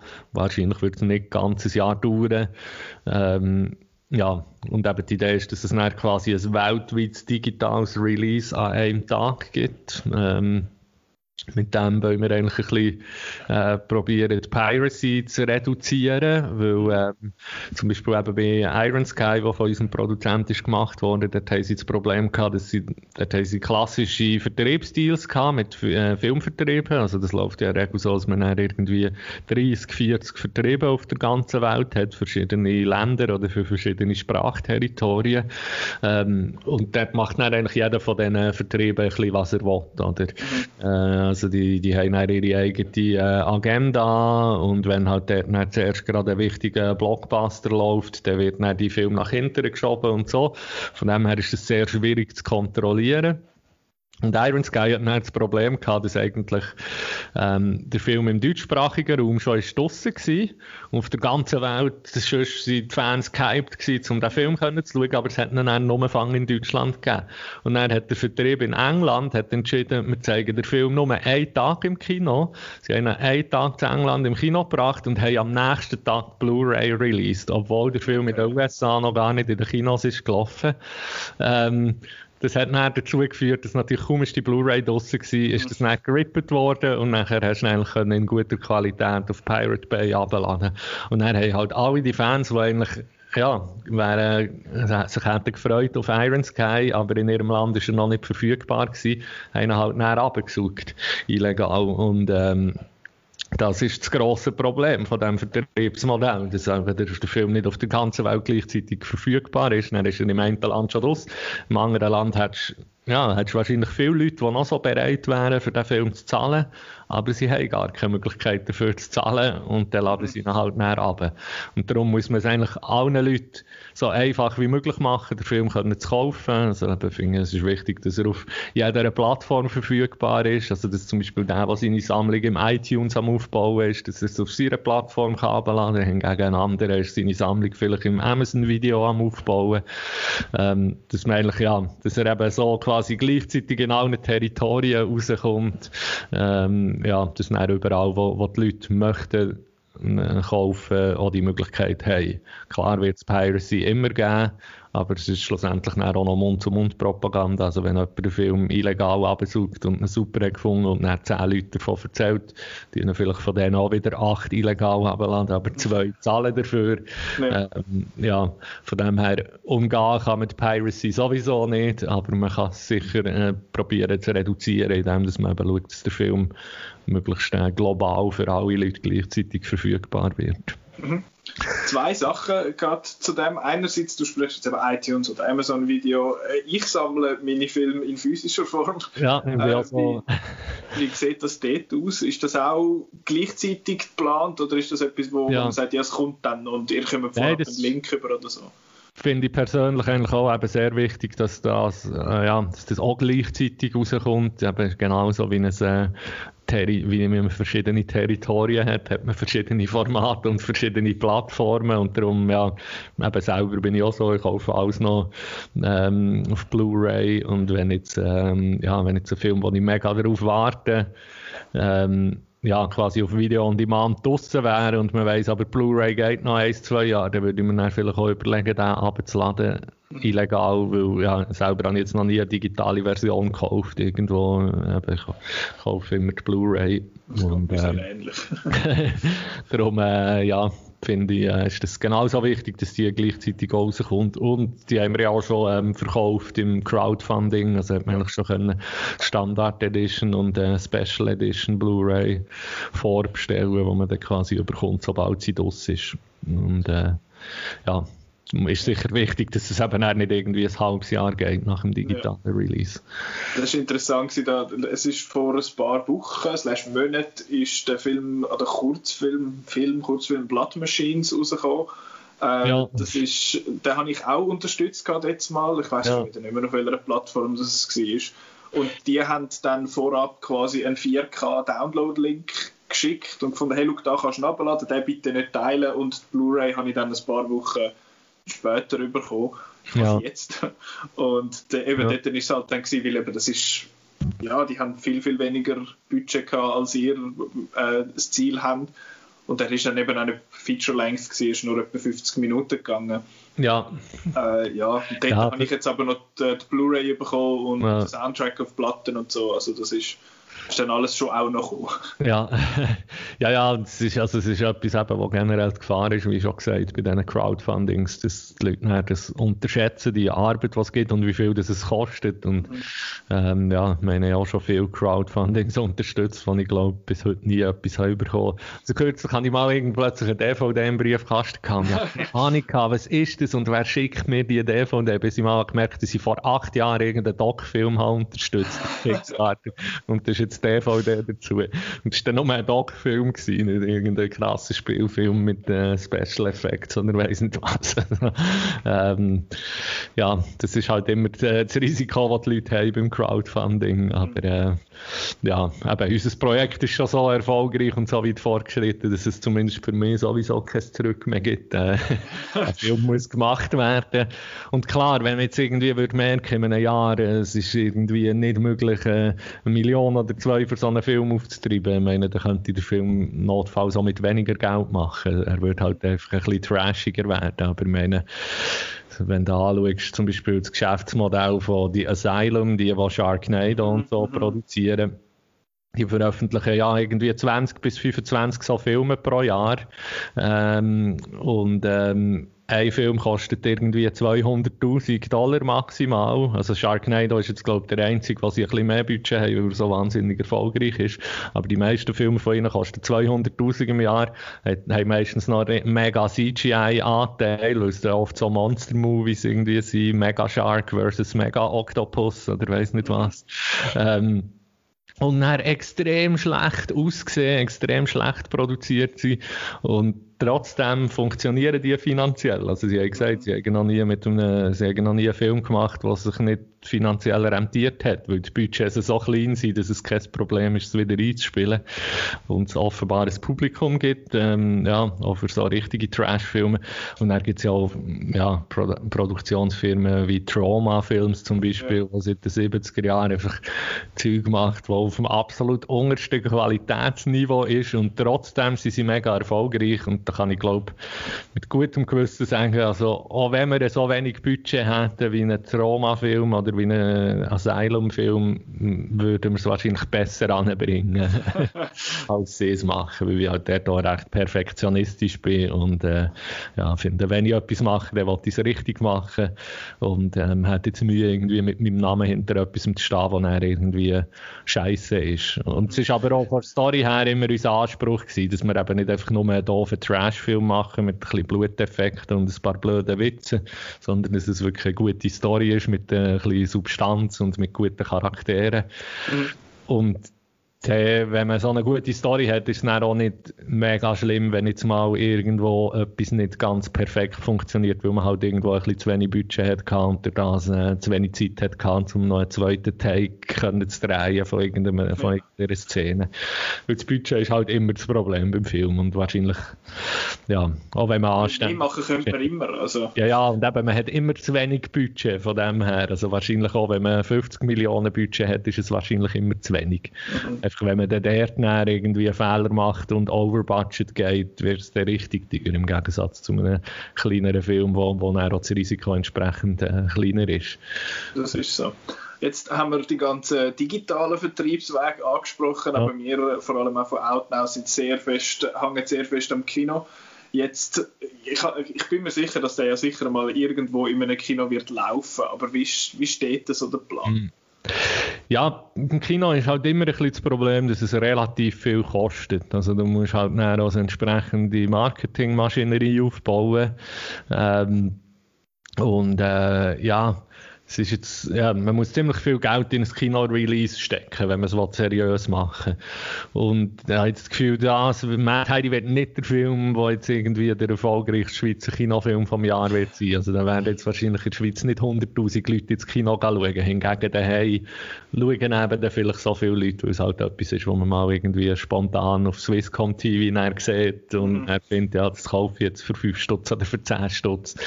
Ähm, aber äh, es, ja, es wird auf jeden Fall zumindest, sagen wir mal, Kino-Fan-Events geben. Also das ist, ja, dass man gezielt äh, in verschiedenen Städten zum Beispiel Premieren macht und dann irgendwie eine kleine, vielleicht eine kleine Tour de Suisse macht, äh, wo man irgendwie durch verschiedene Städte reist und dort überall Fan-Events macht oder vielleicht eine kleine Europa-Tour, äh, wo man, ja, wo man dann quasi auch ein bisschen für die Fans macht, die uns im Voraus, im Crowdfunding immer unterstützt haben, ähm, und so. Und für das wird es so ein kleines Zeitfenster geben vor dem digitalen Release, wo wir ein paar Monate reserviert haben, um äh, gezielt Kino-Events machen und Filmfestivals und so. Ähm, ja. Mad Heidi at Gun Filmfestival. Ja. Ja, es ist, äh, es ist ja schade, dass jetzt gerade die neue Direktorin von Locarno schon wieder ähm, aufhört. Mhm. Äh, oder die neue künstlerische Leiterin ist sie, glaube ich, die jetzt nach ein oder zwei Jahren schon wieder aufhört, weil sie hat sich als grosser Mad Heidi-Fan geoutet okay. ähm, und hat schon gefunden, wir sollen dazu reinkommen. Äh, ja, das wäre natürlich schon etwas sehr Schönes, wenn man so für eine Piazza Grande oder eben sogar in Cannes irgend könnte eine Premiere, eine Festivalpremiere machen. Ja. Kann sein, oder so. Und ja, das ZFF ist wahrscheinlich von, von, der, von der Zeit her nicht interessant, weil es erst so spät ist. Ja, eben, also das ist schon so natürlich etwas, was man überhaupt nicht planen kann. Das kommt ja. darauf an, wenn, wenn ist der Film ready oder ja, beziehungsweise ja, wenn man ihn abgedreht hat, kann man auf ein konkretes Release-Datum her schaffen und schauen, dass es irgendwie für das und das Festival aufgeht. Persönlich ist natürlich das für Schweiz mein Lieblingsfestival. Ja. Ähm, ist aber jetzt halt auch nicht gerade sehr gross. Also, äh, mhm. Dort wird es sicher auch hoffentlich irgendein Event geben, äh, aber Locarno wäre natürlich schon noch gerade äh, eine Runde prestigeträchtiger. Es wäre schon interessant, so einen Mad Heidi an der ja. Piazza Grande. Ja, wir meinen die ja immerhin, also vor zwölf Jahren haben sie auch äh, Planet Terror äh, auf der Piazza Grande gezeigt. Ja. Also, also von dem her sind die Chancen, glaube ich, nicht gleich null für Mad Heidi. Alles klar, das werden wir dem Fall sehen im Jahr 2022, sagen wir jetzt einmal. Ja, sagen wir jetzt einmal so. Ja, es wäre schon wichtig, dass er dann endlich mal rauskommt, weil es ja doch die Leute jetzt schon lange am Mitfiebern und äh, ja, es ist auch selber, wenn man so einen Film schafft, ist es natürlich, ja, muss man immer die Motivation aufrechterhalten und äh, ist aber völlig normal, dass ein Filmprojekt sich über so viele Jahre anzieht. Im Normalfall bekommt das Publikum halt erst ein halbes Jahr vor dem Release mit, über das der Film dann wird kommen, sobald sie mal den Trailer veröffentlichen. Aber im, im Hintergrund sind die natürlich zum Teil auch fünf oder zehn Jahren an so einem Film am Arbeiten gewesen. Von, sagen wir mal, von, von der Idee bis zum fertigen Film.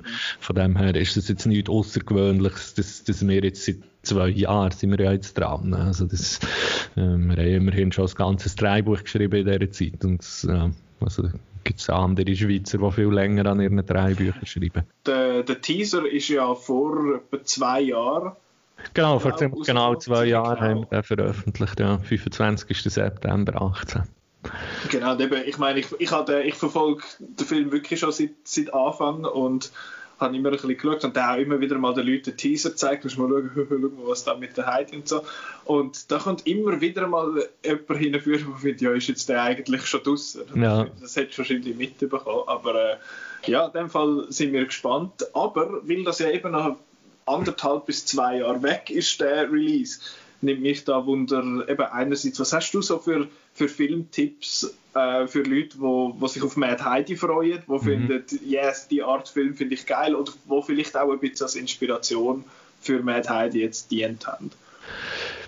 Ja, sagen wir mal so, Hauptinspirationen sind sicher eben so ein bisschen Exploitation-Filme aus den 70er Jahren. Ähm, konkret, um ein paar Beispiele zu nennen, so Filme wie zum Beispiel äh, Black Mama, White Mama oder ähm, okay. äh, The Big Dollhouse von äh, Jack Hill. Ähm, ja, es sind jetzt so zwei Frauenknastfilme, die eine grosse Inspiration waren. Ähm, grundsätzlich eben bin ich, kaufe ja immer noch physikalische Medien. Ähm, und ähm, finde, es gibt da ein paar recht coole Labels, die super Arbeit machen mit alten Filmen, die sie restaurieren und dann wirklich eine super Qualität auf Blu-ray rausbringen. Also mein Lieblingslabel ist Arrow Video aus England. Äh, mit letzter Zeit kaufe ich fast nur noch Filme von denen. Ähm, und ähm, finde, die machen das wirklich super. Und eben gerade bei denen in der Produktlinie gibt es einige Filme, die ich empfehlen kann. Die ganzen Pam Greer Filme. Äh, zum Beispiel äh, Coffee oder eben auch Black Mama, White Mama, wo Pam Greer mitspielt. Und äh, dann bin ich persönlich, das geht zwar ein bisschen mehr in Richtung Horror, wo jetzt Heidi nicht unbedingt ist. Also Heidi hat mehr, sagen wir mal, Horror-Element mit dem blutigen Element, aber äh, so aus dem Horrorbereich finde ich ganz klar, glaube der John Carpenter, so der interessanteste Regisseur. Ähm, Wobei zum Beispiel jetzt nicht unbedingt, also das Ding finde ich auch super, aber es ist jetzt nicht äh, mein Top Carpenter Film, obwohl der eigentlich ist der, der ist, der am meisten abgehypt wird. Aber äh, zum Beispiel Day Live äh, finde ich super äh, und eben sehr gerne so dystopische, äh, dystopische Zukunftsfilme, die sicher auch eine wichtige Inspiration, zumindest für das grundlegende Setting von Mad Heidi waren. Ähm, ja, dann eben Revenge-Filme, Lady Snowblood zum Beispiel, also sehr gerne asiatische Filme. Äh, dann haben wir geschaut, so jetzt im Kung-Fu-Bereich bin ich nicht so der Experte, aber was wir haben geschaut äh, als Vorbereitung zum Schreiben ist der 36 Chamber of Shaolin gewesen, ähm, ja, wo mir auch gut hat gefallen. Äh, Takashi Miike Filme, ähm, Es gibt sogar, das müssen wir gleich mal veröffentlichen. Wir, haben, wir sind also im Besitz von einem Takashi Miike Reaction Video, wo unser Mad Heidi Teaser schaut. Ähm, da war ja am NIF vor zwei Jahren oder so. Und ähm, Lilo, unsere gute Kollegin, die schon seit Jahren uns mit der Kamera begleitet ist, für ihren Doc-Film Bloody Heidi, was sie über die Schweizer äh, Genrefilm, äh, quasi ein Doku über die Schweizer Genrefilm schaffen. Die hat ihn am NIF interviewen und äh, hat ihm dann auf dem Handy der äh, Mad Heidi Teaser gezeigt und seine Reaktion gefilmt.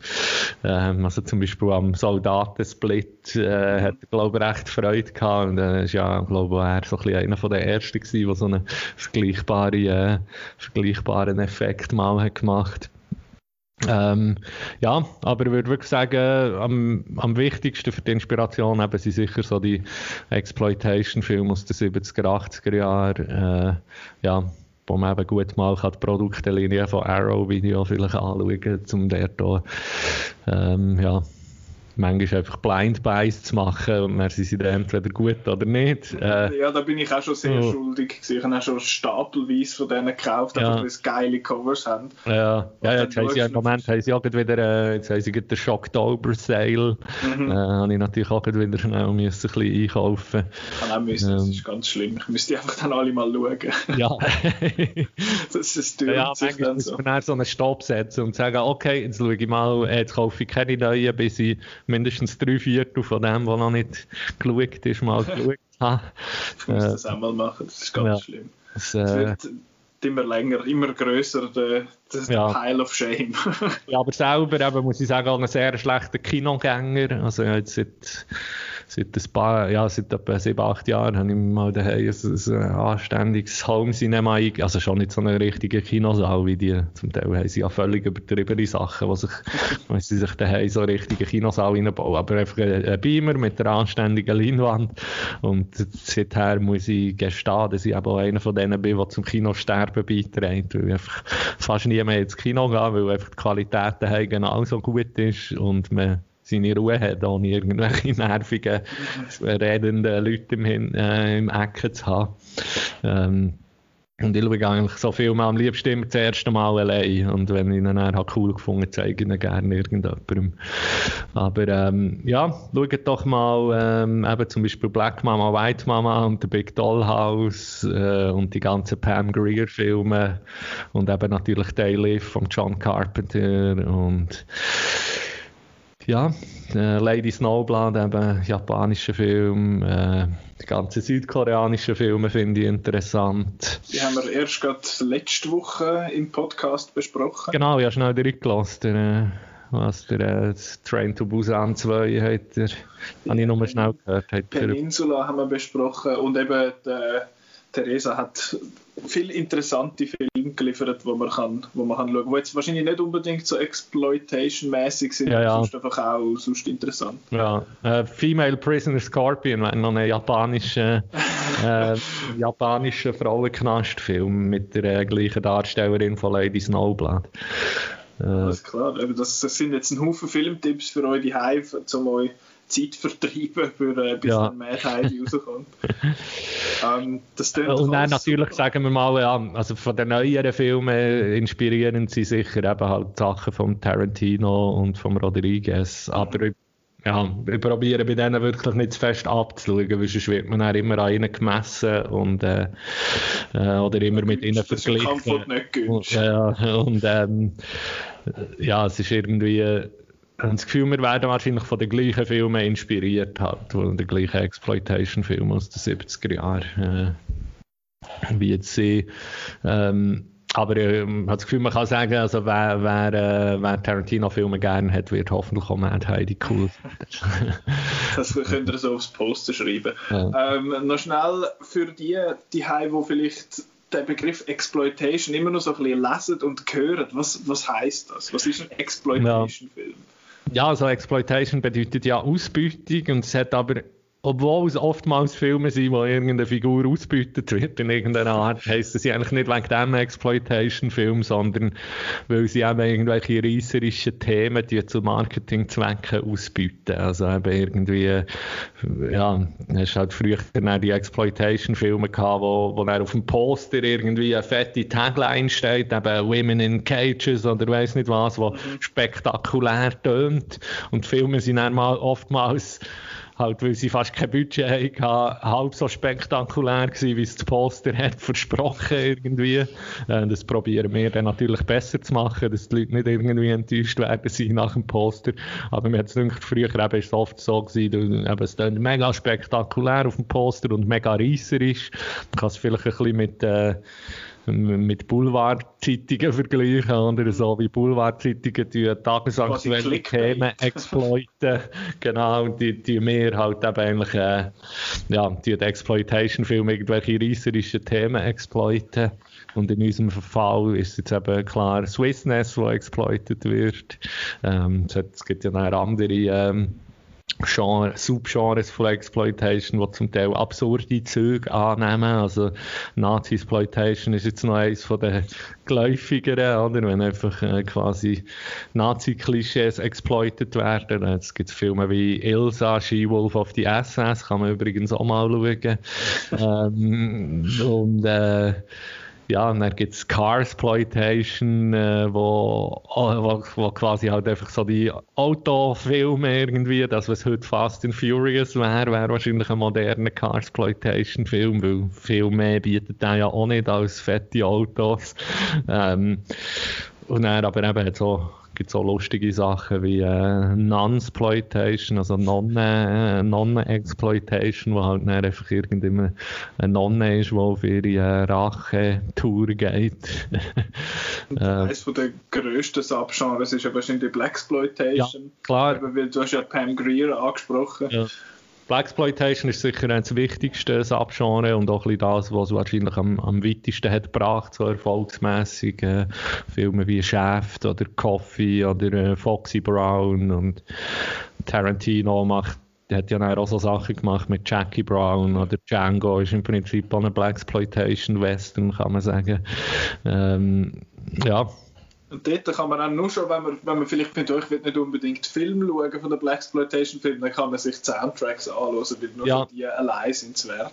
Sie super. Ähm, oder, oder man kann sogar Trailers anschauen. Also da mhm. auf YouTube findet man sicher irgendwie Exploitation Trailer Compilations und die sind eben oft sehr unterhaltsam, weil sie so reisserisch gemacht sind und dazu eben so die Trailer-Stimmen, die wir ja bei uns auch haben gemacht, wo halt mhm. alles ähm, ja, ein bisschen spektakulär verkauft und einfach der, der Style, die Art, der, der, der Groove finde ich irgendwie super und äh, habe ich auch so etwas machen äh, in dem Fall habe ich glaube alles gehört von dir, wo, wo ich auch wissen Hast du noch etwas, wo du möchtest anfügen, Sachen, wo du möchtest bewerben?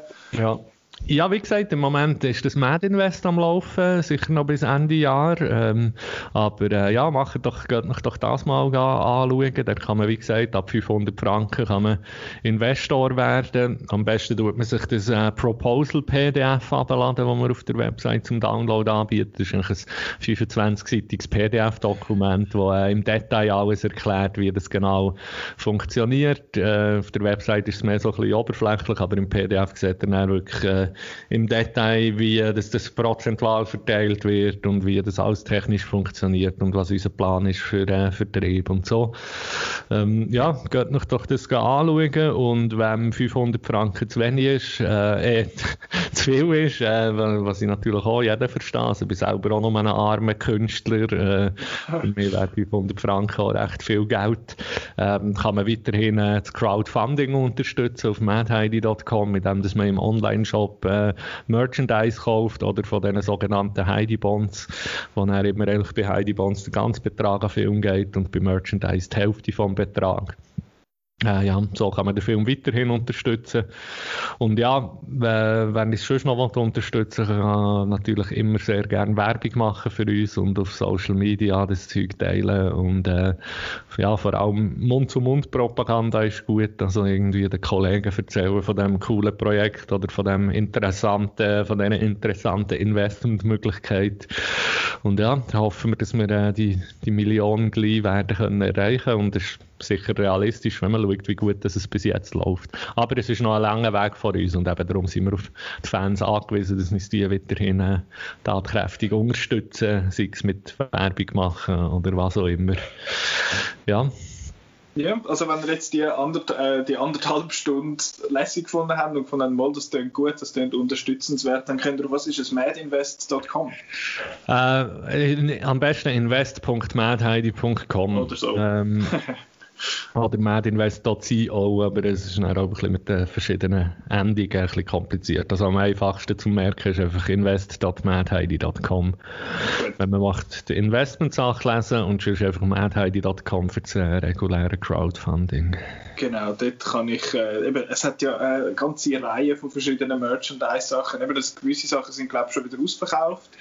Es genau, äh, das ist ja so ein bisschen unser, ähm, ja, unser Konzept, dass wir eigentlich alle Merchandise oder die meisten Merchandise-Sachen als Limited Edition rausbringen, wo auf irgendwie 100 oder 200 Stück limitiert ist und äh, wenn das mal ausverkauft ist, ist es dann weg äh, und dann kommt wieder ein, ein neues Design. Genau, aber es gibt Liebli, es gibt Hüte, es gibt Absinth, es gibt Poster, es gibt alles Mögliche. Also vielleicht findet auch ihr etwas dort, wo noch, wo noch lässig dunkt. Ähm, ja, es hat sicher für jeden etwas dabei sein. Sackmesser hat es leider nicht, das haben wir jetzt vorher genau. dass das leider nicht standgekommen ist. So. Aber wer weiß, wenn es dann ein riesen Erfolg ist, kommt dann vielleicht äh, Vielleicht wollen sie dann doch noch auf, auf einen Wagen aufspringen, ja, wenn es genug erfolgreich ist. Who knows, who knows. Genau, äh, dann wisst ihr jetzt, wo ihr Mad Heidi findet, wo ihr den Outcast findet, wisst ihr wahrscheinlich langsam. Wir finden ihn auf outnow.ch. Dort, äh, kann man, dort ist eigentlich alles verlinkt. Ihr könnt auf Soundcloud, auf Spotify oder auf Google Podcasts, auf Apple Podcasts, eigentlich überall, wo es Podcasts gibt, könnt ihr den hören. Ihr könnt uns folgen, auch für unter anderem Berichterstattung von Mad Heidi und weitere andere lässige Sachen, Reviews, Festivalkritiken, whatever, was euer Filmherz begehrt. Und äh, an dieser Stelle möchte ich mich ganz herzlich für deine Zeit bedanken, Johannes. Und äh, wahrscheinlich äh, oder hoffentlich hören wir uns dann nochmal, bevor der Film rauskommt. Dann können wir nochmal rekapitulieren, was da gelaufen ist. Und bis dahin wünsche ich euch viel Erfolg mit dem Projekt. Ja, ich komme gerne nochmal vorbei. Ja, ähm, entweder äh, ja, kurz vor dem Drei oder nach dem Drei, sobald es mal irgendwie größere News gibt zum Erzählen, ja, bin ich gerne wieder dabei. Da sind wir gespannt und äh, ja, euch danke ich vielmals für eure Zeit und zum, fürs Zuhören und wir hören uns nächste Woche. Ade!